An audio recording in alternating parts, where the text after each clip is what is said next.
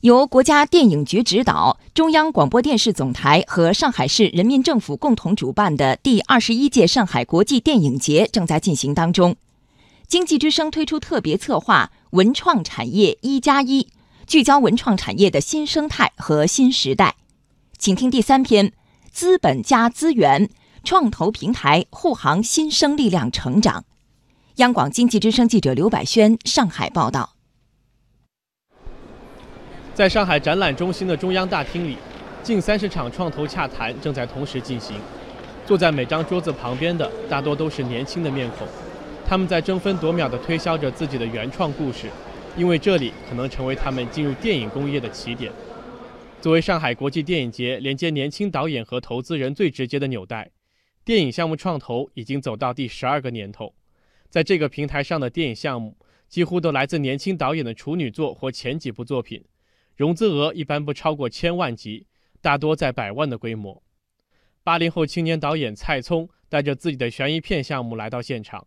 对于这部总预算为一千万的影片，剧本创作已经接近尾声，目前面临百分之八十的资金缺口。影片制片人鲁岩说：“如果没有创投平台，年轻团队可能要花一年半年的时间去寻找投资方。”我们见了有十多个资方了，应该说一半以上的资方意愿都还蛮强烈的，非常希望能够看下一阶段出来的剧本和具体的一些设计的东西，所以我们主要是再往下聊聊看。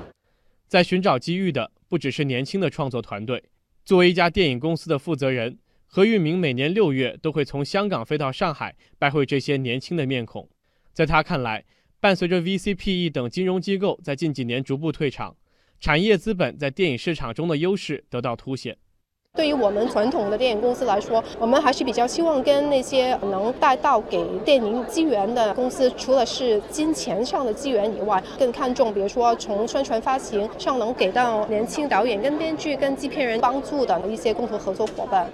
最新的数据显示，十二年来。上海国际电影节电影项目创投一共见证了约五十部影片进入制作。